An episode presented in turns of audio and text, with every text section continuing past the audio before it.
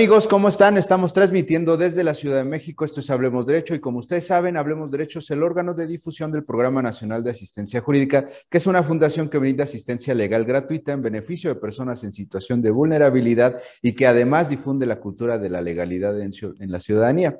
Eso hacemos todos los jueves a las 9.30 de la mañana en esta plataforma de Hablemos Derecho y como ustedes saben, eh, el día de hoy no es la excepción. Hoy eh, vamos a hablar acerca de un tema bien interesante que tiene que ver con la justicia inclusiva y para ello tenemos una invitada especial que ustedes ya la conocen, es la magistrada Marta Mercado Ramírez. Ella es eh, magistrada del Tribunal Electoral de la Ciudad de México.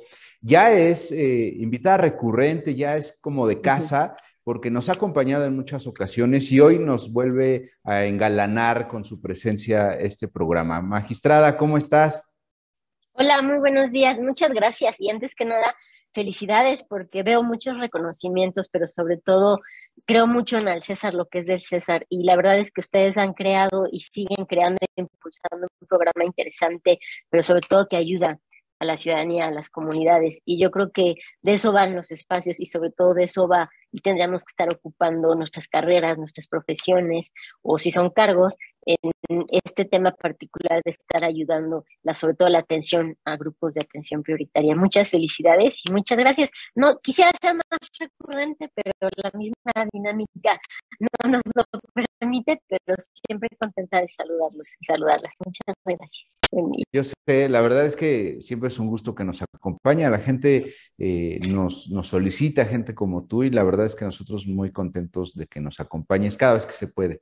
Y bueno, pues precisamente en atención a lo que decías, eh, nuestro tema de hoy es la justicia inclusiva y trataremos de enfocarle un poco la cuestión electoral, que es lo tuyo, pero la verdad es que eh, pues implica que la gente que no tiene, digamos, una eh, no quisiera utilizar la palabra normalidad, pero que tiene alguna situación particular de contexto eh, que pueda acceder a la, justicia. ¿Cómo les podríamos explicar, sobre todo aquellos que no son abogados y que nos siguen en este programa, eh, cómo le podemos explicar qué es la justicia inclusiva, magistrada?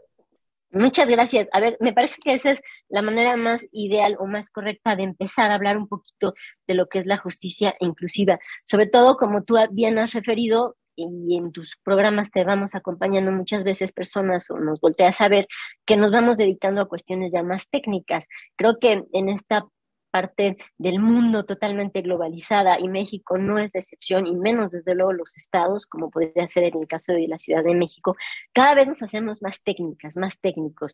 Ya la etapa donde el abogado sabía todo de los 60, 70, la verdad es que creo que al tomar un margen global cada materia, cada ámbito de actuación, pero sobre todo cada interpretación que necesite algún operador jurídico o algún litigio, pues nos hace más técnicos y más especializados. A mí me gustaría comenzar tratando de generar pues, un lenguaje más cotidiano, más ciudadano, decimos por ahí a veces. ¿Qué podemos entender por la justicia electoral inclusiva como tal? A ver, es muy importante partir y reconocer que México, no solo la Ciudad de México, con una constitución política inclusiva, de vanguardia, como se le ha referido, hay que decirlo también, y lo digo mucho en el margen del día de ayer también, el 8 de marzo, una constitución creada por una asamblea constituyente donde había prácticamente la mitad de hombres y de mujeres y que refleja en ese sentido qué viene siendo la justicia electoral inclusiva y platicaremos un poquito más, pero eso también desde luego comprende a las mujeres.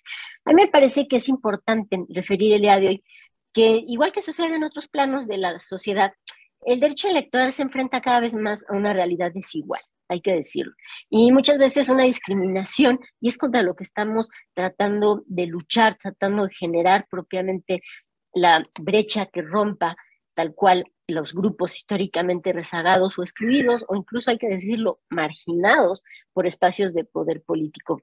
Entre otros, desde luego estoy hablando, y concretamente para referir en el programa o enmarcar, mujeres y pueblos indígenas, son personas con discapacidad que requieren una visión muy específica cuando llegan a solicitar la justicia, cuando acceden propiamente a la justicia. Y esto corresponde y comprendería desde luego una visión específica lo diré tal cual, de empatía, si me permiten, y de sensibilidad a cada circunstancia. La aspiración que debe guiarnos a nosotros como tribunales no importa la materia, aquí sí me separaré totalmente de lo exclusivamente electoral, en los que nos encontramos quienes hoy somos intérpretes o operadores o impartimos justicia y ocupamos espacios de toma de decisión, particularmente el Tribunal Electoral de la Ciudad de México, que hay quien ni siquiera sabe que existimos, es lograr una democracia inclusiva. Esto es, es lograr que todas las personas con cualquier cuestión particular que tengan o que se sientan diferentes, que no es la propiamente el término correcto, pero tristemente a veces así se concibe, pero lo que pretendemos es lograr una democracia inclusiva donde todas y todos sean parte y no estemos, lo diré porque lo referí ayer, presumiendo una democracia donde sigue habiendo grupos de atención prioritaria que sigan diciendo no me siento parte, quiero un espacio, puedo ser un candidato o candidata, tengo derecho a un espacio político e incluso algo de acciones afirmativas que podríamos tocar un poquito más adelante. Entonces, me parece, para empezar a concluir esta primera pregunta, que lo que tenemos que crear son condiciones sustantivas, condiciones reales, parte de crear condiciones sustantivas es crear condiciones reales que sean efectivas, se vivan en la realidad de la participación y la representatividad de cualquier persona que sea parte de una comunidad, de un estado, de un ayuntamiento, de un cabildo, etcétera. Me gustaría, si me lo permites, maestro, también hacer alguna referencia como un dato cultural, y es inevitable referirnos a la reforma de derechos humanos de 2011, una reforma parteaguas, que como operadores o intérpretes o integrantes de poderes judiciales, es decir, de impartidores de justicia, permite que los grupos marginados históricamente o discriminados, en su caso, fueran puestos en el centro de cambio de perspectiva. Esto es muy importante porque es un anhelo, a mí me parece constitucional y sobre todo un ejercicio igualitario que nos obliga y que nos da también una especie de manga más ancha para interpretar derechos humanos por cuanto a la necesidad de poner mayor énfasis en este tipo de grupos de los que estamos hablando. Oye, fíjate que es muy interesante lo que dices. Eh, la pregunta obligada es, y sobre todo para aquellos que no son abogados, que no son tan doctos en estos temas, em, eh, hablas de tres eh, grupos específicamente, ¿no? El tema de las mujeres, el tema de los em, indígenas y los discapacitados, ¿no? Platicabas acerca de ese grupo, que no son los únicos, pero que son los, digamos que, más, más visibles o, quizá que tienen una complicación eh, muy, eh, eh, muy, alta. ¿cómo, ¿cómo, es eso de que no se les puede fácilmente acceder a la justicia, ¿no? ¿Por qué no pueden ellos tan fácilmente acceder a la justicia y, y sobre todo a la justicia electoral? Claro, mira, la verdad es que siempre que me invitan a decir algunas palabras, traigo una especie de script, porque es tanta la información que hay que a veces la dificultad es poner orden, ¿no? En la cabeza. Y me, me acabas de aplicar la que yo aplico muchas veces, me has roto el script, ¿no? Porque eso me permite, tu pregunta concreta, salir mucho de algunas líneas que preparé o que me permití buletear, por así decirlo, y hablemos tal cual, la verdad, así que hablemos muchísimo más ciudadanos. A ver, el tema particular ha sido y es que es gente que históricamente, o son grupos sociales o de las comunidades que históricamente han tenido un rezago. Y hemos evolucionado, tan hemos evolucionado que hay leyes específicas, que me parece que los congresos locales y federales ya tienen una sensibilidad mucho más particular para legislar, ya se hacen muchas reformas o muchas propuestas de leyes con base en foros, pero me parece que hay que decirlo tal cual, parte de los desarrollos legislativos, concretamente diría yo incluso en la materia electoral, es que han buscado mejorar las estructuras de la parte institucional y establecer medidas de cero discriminación. Es decir, no puedes por el hecho de ser indígena, por el hecho de tener una discapacidad, no ser parte del sistema, no poder tener acceso a ser diputado o diputada. Por el tema de mujeres, yo te diría, durante, pues sí fue durante la pandemia propiamente, 2019, siguió, hubo una reforma muy interesante donde empezamos a conceptualizar ya la violencia política por razones de género y otras cuestiones en leyes federales que eran de suma importancia para mejorar este estatus de la mujer, un estatus que también hay que decirlo, y más, insisto, en el margen de lo que fue el día de ayer, el Día Internacional de la Mujer. Y sobre todo porque yo también soy mujer y me parece que todavía estamos en el marco de la conmemoración. Logramos una legislación, mi querido maestro, donde se habla de paridad, donde la paridad ya no es una acción afirmativa, ahorita les digo que es una acción afirmativa, sino ya es un principio. ¿Qué es una acción afirmativa? Es una medida que se hace para forzar, hay quien lo llama así un poco, la incorporación, la inserción propiamente de grupos minoritarios que han sido discriminados a lo largo de mucho tiempo, ya dijiste tú, indígenas, discapacitados, mujer, etcétera, y necesita únicamente correrse un test de proporcionalidad, también les explico qué se llama eso, es decir, algunos requisitos, un checklist legal, por así decirlo, para ver que la acción afirmativa corresponda a una realidad y sea oportuna. ¿Qué pasa entonces en ese sentido? Por lo que se refiere a género, logramos estas reformas que te refiero desde 2019 a la fecha que logran la paridad. Es decir, por ley, gabinete, poderes ejecutivos locales, federales, etcétera, ya tienen que tener mitad mujeres, mitad hombres.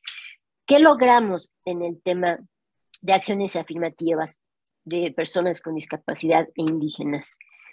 Ya existen cuotas específicas que los partidos políticos tienen que registrar como candidaturas, candidatas o candidatos que pertenezcan a este grupo de la sociedad, insisto, indígenas o personas discapacitadas, y tengan por sí mismas la oportunidad de poder acceder a un espacio de toma de decisiones que depende del voto popular. Entonces, me parece que hemos mejorado, que las legislaciones cada vez son más amplias, pero sobre todo cada vez son más conscientes y más sensibles.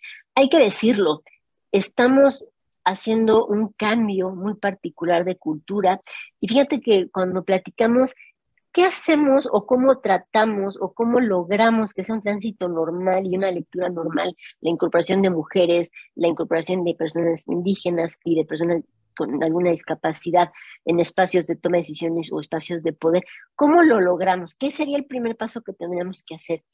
Y yo cada vez me convenzo más, maestro, y lo confirmo, la clave está en la educación.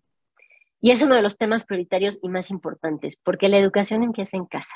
Y entonces estamos hablando de cómo educamos en cuatro paredes, por así llamarlo, para que sea un tránsito normal y cualquier familia o cualquier persona que esté recibiendo una educación en casa, los chicos, las chicas, generaciones que vienen atrás de nosotros, que están atrás, vean un tránsito normal. Ah, es mujer, sí, pero ella es presidenta. Ah, es mujer, sí, pero es quien corresponde a una jefatura de gobierno, como es el caso de la Ciudad de México y que también ya hay varias gobernadoras en, en el país, ¿no? Oye, pero tiene alguna discapacidad, sí, pero es diputada o diputado, ¿no? Pero, oye, pero es indígena, sí, y es un excelente diputado o diputada. Que lo vean como un tránsito normal, que cambiemos esta cultura. y quien le dice el chip, yo creo que es más que un chip de cambiar, creo que es un tema totalmente cultural y, de eso va, eso es lo que tenemos que estar haciendo. La paridad de género es un principio fundamental para que un país avance, un país en progreso. Y este no es un tema de México ni de la ciudad, es un tema globalizado, es un tema del mundo. Por eso, el 8 de marzo en particular, vemos las noticias y entendemos que en muchos lugares del mundo hubo marchas de mujeres pidiendo ser tomadas en cuenta, pidiendo cero tolerancia a la violencia, pero sobre todo esta brecha que rompimos históricamente, que logre encontrar un espacio real y sobre todo sensible a las necesidades y a la incorporación que necesitamos. Oye, ¿qué, nos hace falta? Sí, a propósito del Día Internacional de la Mujer, el pasado martes. Eh, eh, todos estábamos muy pendientes de las noticias, pues solamente reportaban que si había heridos, si no había heridos, eh, si, si, se sumaron las policías, a, lo cual me pareció fabuloso, que se sumaron a la protesta, que les entregaron flores a, las policías, cosas de ese tipo, que se abrazaron por ahí, muy, muy, muy, interesante. Me encanta siempre la, el ingenio de las protestas de, mujeres, pero la verdad es que el, punto es, pues al día siguiente, ¿qué? O sea, en realidad eso es muy importante que se haga, pero, pero ¿qué tanto incide? ¿Qué tanto repercute en la política pública? ¿Qué tanto repercute en, la conciencia ciudadana de no maltratar a las mujeres? Eh, cosas de ese tipo. Sé que hay muchos avances, pero que también hay muchas áreas de oportunidad, ¿no crees? Pero, pero es que tú pones el punto en la llaga, mi querido maestro, y mira, ya está, me estoy acomodando para platicar más a gusto. Y, y la verdad es que es cierto, y tú lo dijiste bajo una expectativa que tú representas, que eres una gente sensible y empática con causas nobles, ¿no? Yo siempre he pensado, y me pone un poco romántica, lo mejor que se puede decir de una persona es que es buena persona. Y eso es decir mucho. Y estoy enfrente de alguien que es una buena persona. Yo conozco al maestro Soy desde hace mucho tiempo, me honra con su cariño, con su amistad, que tenemos ahí intercambios de fotos de las niñas, etcétera. Entonces, a mí me parece que viste en la llaga. ¿Y luego qué? ¿No? Pero yo te diría, ¿y luego qué desde tu espacio? que influyes, porque no puedo, tú también tienes que asumir que cualquier asunto que tú tomes de grupos de atención prioritaria o por cualquier cuestión que tomes, lo que tú logres en una sentencia tiene un efecto en la sociedad. Y nosotros tenemos que asumir como intérpretes o operadoras jurídicas que cualquier sentencia o resolución que dictemos, conclusión, decisión, tendrá un impacto en una comunidad o en alguna persona en lo particular. ¿Qué sigue? Mi querido maestro, mientras no estemos, estemos dispuestas y dispuestos a reconocer que estamos tratando de transformar algo, que estamos tratando de ser más empáticas y más empáticos, no va a pasar nada, ¿no? Sí, fue realmente importante la marcha del día de ayer, porque tú lo decías, ¿no? Estábamos, creo que muchas personas a la expectativa de, y a ver ahora qué va a pasar, ¿no? Y a ver la foto golpeando a la policía, a la mujer granadera, ¿no? Al cuerpo Atenea, ¿no? Y a ver entre mujeres golpistas y demás, y no pasó desde luego hubo temas aislados, pero no pasó. La fuerza de la marcha fue al contrario. Somos mujeres, no importa el lugar que ocupemos. Entonces, me parece que lo que tendríamos que hacer es, tú lo has referido bien, y es hacer que pase algo. ¿Y cómo hacemos que pase algo? Maestro, tú te dedicas a causas nobles, pero también en casa eres padre y tendrías que estar educando ahí primero y lo estás haciendo.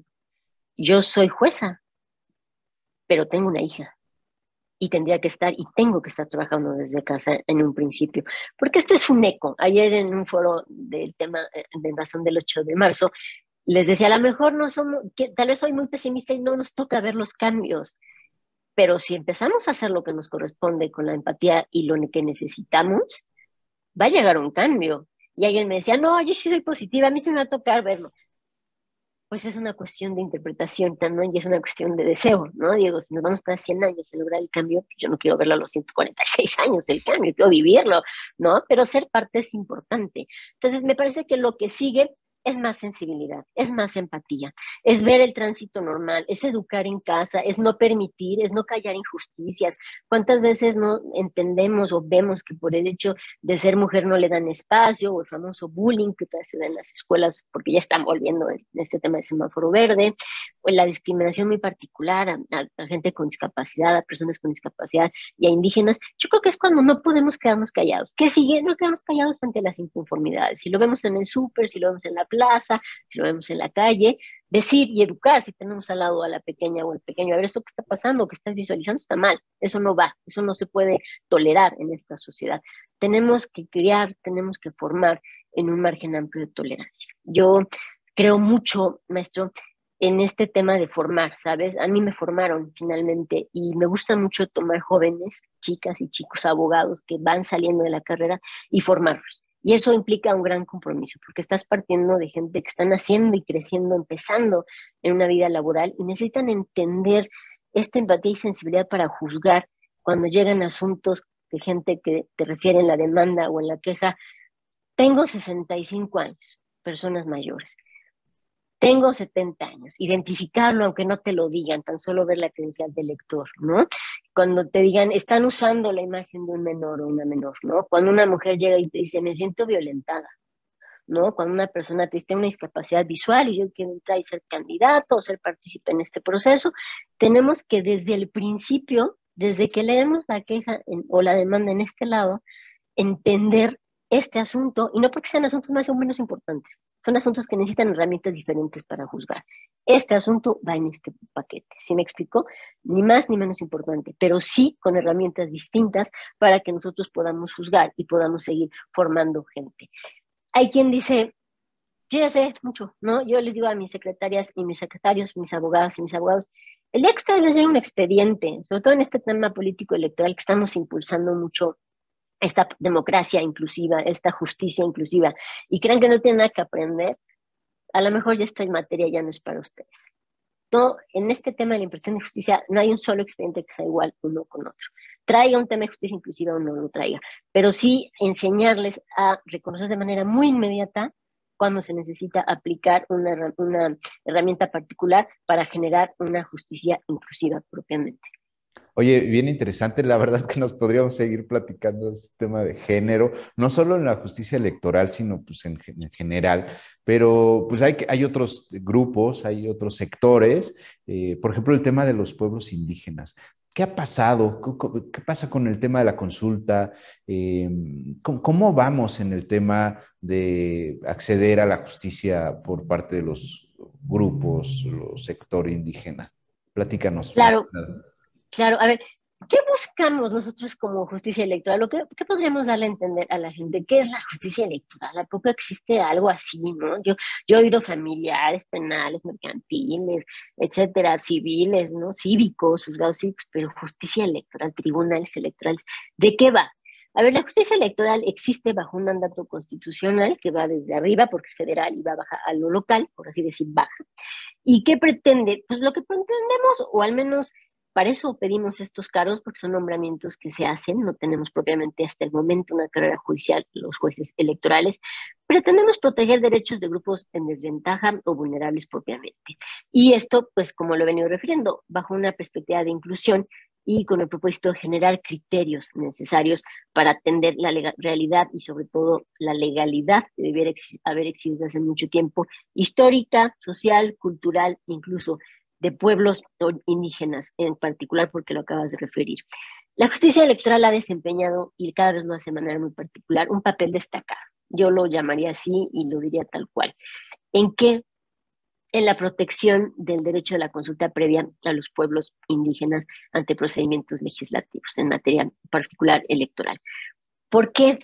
Porque una consulta, a ver, y esto trae un antecedente que viene de la Suprema Corte de Justicia de la Nación de otro grupo de atención prioritaria, se hacen leyes y no van con buenas intenciones, pero no van dedicadas o acompañadas de foros particulares para entender la lógica y lo que se necesita realmente. Entonces, no sería, ni espero que sean ya los últimos, las últimas veces que la Corte lo tenga que hacer.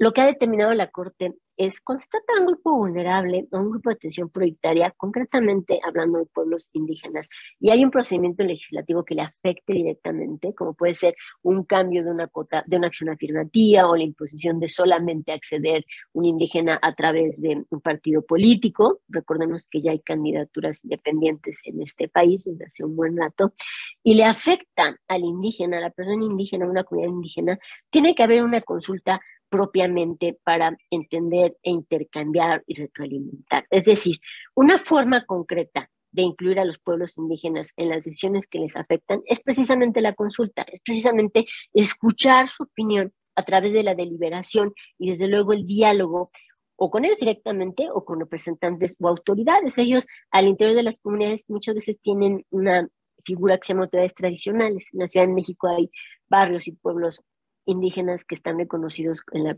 Constitución como tal, y lo que se pretende es eso, hacerlos parte como escuchando sus opiniones, ya sea a través, insisto, de representantes o con ellos directamente, foros. Este tratado hay, ha servido mucho, este tratamiento ha servido mucho porque ha tenido una lógica, y tiene una lógica para el desarrollo legislativo y desde lo jurisprudencial. El derecho a la consulta no es una novedad propiamente o es algo sacado de la manga. Y esto se basa mucho en el convenio 169 de la Organización Internacional del Trabajo sobre los pueblos indígenas y tribales en países independientes. ¿Qué quiere decir? Que tiene una base de reconocimiento de un instrumento internacional y donde en el cual quedan establecidas propiamente las bases y las características básicas que definen al derecho propiamente. En ese sentido, México ha sido principalmente, lo diría tal cual, un motivo de desarrollo y ha materializado desde el ámbito jurisprudencial criterios que tiendan a proteger a los o a las personas indígenas. E insisto, no es la primera vez que lo ha hecho la Corte, lo ha hecho y ha determinado no solo en materia electoral, sino en otros espacios, en otros materias y lo que ha hecho es caminar, es encaminarnos a un sentido inclusivo y sensible para la protección de derechos de pueblos indígenas generales, no, no solo electorales. Oye, eh, ¿qué pasa con las personas que tienen alguna discapacidad? Eh, no sé, eh, ¿es fácil para ellos ejercer sus derechos político-electorales? No sé, no sé, desde el tema de la del acceso a, las casillas para votación, si hay rampas, si hay este, papeletas en braille. Eh, ¿Cómo vamos en ese tema, magistrada? Fíjate que yo creo que se ha venido haciendo un gran esfuerzo, no es un secreto que y lo recordamos para quien necesite el dato o, o reforzarlo o cultural, en 2014 eh, hubo una reforma política electoral de las más importantes propiamente, porque replanteó el sistema político electoral en muchos ámbitos, es decir, desde nombramientos de jueces o, personas jueces que somos magistradas o magistrados, así nos define la ley, ¿no? En el ámbito electoral local como el ámbito federal, y particularmente cambia el nombre del IFE a INE, ¿no? que sigue siendo el órgano que emite para mayor referencia a la credencial para votar, ¿no? La credencial con fotografía para votar. Entonces, me parece que el INE hoy, esta autoridad administrativa electoral, ha logrado como ejemplo y sobre todo como parteaguas, porque corresponde a un ámbito nacional, un gran cambio. Es decir, tienen protocolos particulares y específicos, igual que la Suprema Corte de Justicia de la Nación, hay que decirlo, para juzgar con perspectiva de género, juzgar con, cuando se de personas indígenas, pero también juzgar cuando quienes intentan acceder a la justicia son personas con discapacidad. Hay material muy específico para el día de la votación, personas con que tengan una debilidad visual, personas ciegas o como dices tú en silla de ruedas, una discapacidad este, mecánica, puedan acceder propiamente. Hay mamparas específicas para ellos, hay boletas especiales para ellos, y entonces me parece que es donde vamos evolucionando. ¿Qué necesitamos? Yo sí creo, y lo digo con todas sus palabras, maestro, podemos hacer la mejor sentencia, la sentencia más inclusiva en la instancia, en la jurisdicción local, es decir, en la Ciudad de México, en Monterrey, y puede tener el INE el mejor protocolo de atención, ¿no? el mejor material pero si no lo divulgamos y lo difundimos, no va a pasar, nuestro, y esto viene a lo que decías, ¿y qué sigue? No va a pasar nada. Yo creo que lo que sí nos hace falta es difundir mucho estos materiales, estos protocolos, para que la gente vaya con tranquilidad, para que la gente vaya que, y sepa qué tanto puede acompañar, porque el voto tiene características como ser libre, universal, secreto, etcétera, pero existe un margen de tolerancia para una persona con alguna debilidad visual o que necesite que se le acompañe una persona adulta mayor para votar, para ejercer su voto. Hay una excepción en, en lo particular que viene reconocida y está así reconocida legalmente y hay criterios. Entonces, me parece que no por el hecho de que alguien diga, tengo 70 años y aparte estoy en de ruedas, no puedo votar. No, ya hay un protocolo, insisto, ya hay material, ya hay criterios de acompañamiento para que lo auxilien a votar y emitir con total libertad el tache que corresponda según el tipo de elección de que se trate. Entonces, me parece que hay mucho avance. Realmente hemos sido mucho, muy sensibles. Hay lineamientos, reglamentos, flyers que emite el INE ya en varias lenguas indígenas y, es lo mismo que está pasando en cualquier ámbito jurisdiccional, ¿sabes? Sentencias que el mismo juez o la misma juez determina que se ha platicada, que vaya un actuario y se siente con la persona a la que se le accedió la justicia o a la que se le dio el acceso a la justicia y le explique la sentencia o se traduzca en alguna lengua indígena o incluso una sentencia en braille para que la persona con discapacidad pues pueda acceder plenamente a este ejercicio de derechos que nos interesa a todas y a todos, sin duda. Oye, bien interesante. Ya estamos cerca de terminar el programa. La verdad es que siempre es un gusto platicar contigo. Hay, hay cosas que, que, a manera de cierre tenemos que decir, ¿no? ¿Cuál es, qué, qué, es lo que falta? ¿Qué es lo que necesitamos hacer eh, bajo el punto de vista de la cuestión electoral? El, el tema de género, el tema de la alternancia, eh, platícanos un poquito de eso antes de irnos. Mira, esto es bien importante por lo que refieres al tema de la alternancia. Fíjate que venimos de una cultura donde, iba a hacer alguna referencia porque le llama mucho la atención a la gente cuando la oye. Yo recuerdo, no, este gobierno, pero algún gobierno federal donde tenían una, una campaña, una campaña de una semana de la lactancia, ¿no? Todos sabemos lo que es la lactancia y, la, y, hemos entendido, creo yo, muy en lo particular los beneficios de la lactancia y demás. Pero era curioso porque era, una, era el inicio de una campaña de, que duraba una semana de lactancia y en la fotografía, aunque no me lo crean, eran siete caballeros. Una campaña de lactancia sin mujeres. Híjole, de eso va, ¿sí me explicó? De eso va la consulta a personas indígenas, de eso va el tema de leyes que vayan dirigidas a personas con alguna discapacidad, que no pase lo que pasó ese día en la foto. Hoy es difícil ver una foto con puros hombres y la verdad es que vemos una foto con puros hombres y pues, nuestra reacción, yo lo veo, si es les faltó la paridad, ¿no? Les faltó el género, ¿no? Entonces, estos tenemos que eliminarlos definitivamente. ¿Qué es la alternancia? Les voy a platicar un poquito. La alternancia nace en algún sentido mucho, muy particular, pero sobre todo en una ideología de abrir los espacios de toma de decisiones. Por ejemplo, hay tribunales electorales integrados por alrededor de cinco personas, cinco magistraturas, y siempre han tenido mayoría de hombres, ¿no? Cuatro hombres, una mujer. Y la alternancia, para explicarlo en palabras lisas y llanas, que sucede también en muchas otras cuestiones, pero para que lo podamos entender fácilmente, lo que refiere es, si ha habido más hombres que mujeres, vamos a alternar el género. La próxima integración o los próximos nombramientos van a corresponder a más mujeres que hombres y vamos alternando el género o vamos generando la paridad. Es importante retomar un aspecto que eh, luego insisto, es más cultural. Los órganos jurisdiccionales tendemos a ser impares cuando somos colegiados. ¿Qué es un órgano colegiado? Que el juzgado o el tribunal está integrado por más de una persona y es impar. Pueden ser tres, pueden ser cinco, pueden ser siete, pueden ser nueve, pero no van a ser ni dos, ni cuatro, ni seis, ni ocho. ¿Por qué? Por el voto. Si lográramos o tuviéramos una expectativa de género de órganos pares, podría haber una votación y cómo se el desempate. El empate, ¿no? Eh, el empate o el desempate. Entonces, ¿qué, es lo que hacemos? Con la alternancia en género y un colegiado impar, logramos que la justicia tenga mayor eficiencia, al menos yo lo diría así, y logramos y vamos avanzando el tema de la inclusión de las mujeres. Está en ley, maestro, no es algo nuevo, no es un criterio sacado de la manga, ya la ley dice.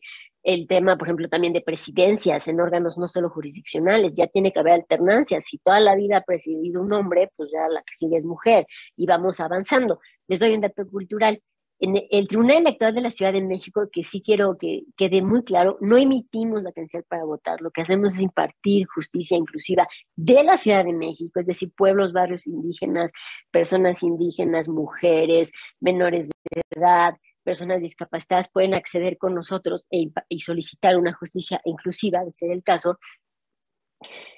Ha, ha, tenido 23 años de existencia el Tribunal Electoral de la Ciudad de México, alrededor de 26 personas integrantes me quedo maestro, solo seis mujeres hemos integrado de 26 este tribunal. Creo que digo, no necesita mayor explicación.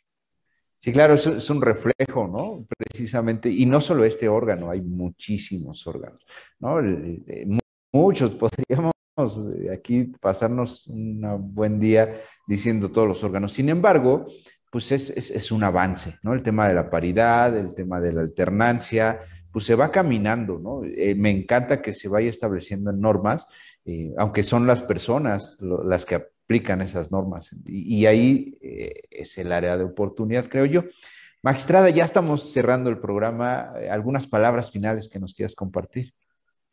Sí, muchas gracias. A ver, yo diría para tratar de cerrar y, y desde luego insisto, gracias por el uso de la voz, ¿no? Que a veces uno se pica, uno se pica platicando porque hay mucho que decir, ¿no? Y, a mí me gusta mucho también, sobre todo cuando hay preguntas mucho, muy concretas y tenemos este intercambio o dudas muy concretas que, pues es el caso, ¿no? Tú representas, yo ya lo he dicho, una parte muy importante en esta sociedad. ¿Qué tenemos pendiente? Tenemos y necesitamos un compromiso cada vez más tangible, ¿no? Desde la calidad de ciudadanos hasta los espacios que ocupemos y somos servidoras o servidores públicos. Esta parte de la democracia, si vamos a seguir presumiendo, que sea una, en plenitud. mujeres, personas indígenas, personas discapacitadas, que sea un tránsito natural, que entren propiamente, ¿no? A mí me parece que la extensión de los derechos de la mujer, de personas con discapacidad, de personas indígenas, es el principio básico de todo progreso social. No podemos hablar de progreso social en ningún país si no, si no existe esta inclusión, esta incorporación propiamente. Creo que los sistemas los agotamos, maestro. Creo que vamos tolerando y vamos generando marginaciones particulares hasta que llega un punto en que el mismo sistema lo explotamos, lo llevamos al fin y al límite y ahí está el tema, ya es ley la paridad, ¿no? Paridad en todo, ya es un tema de inclusión particular y reconocimiento a los pueblos indígenas, a las personas indígenas, así como con discapacidad. Y lo diré tal cual.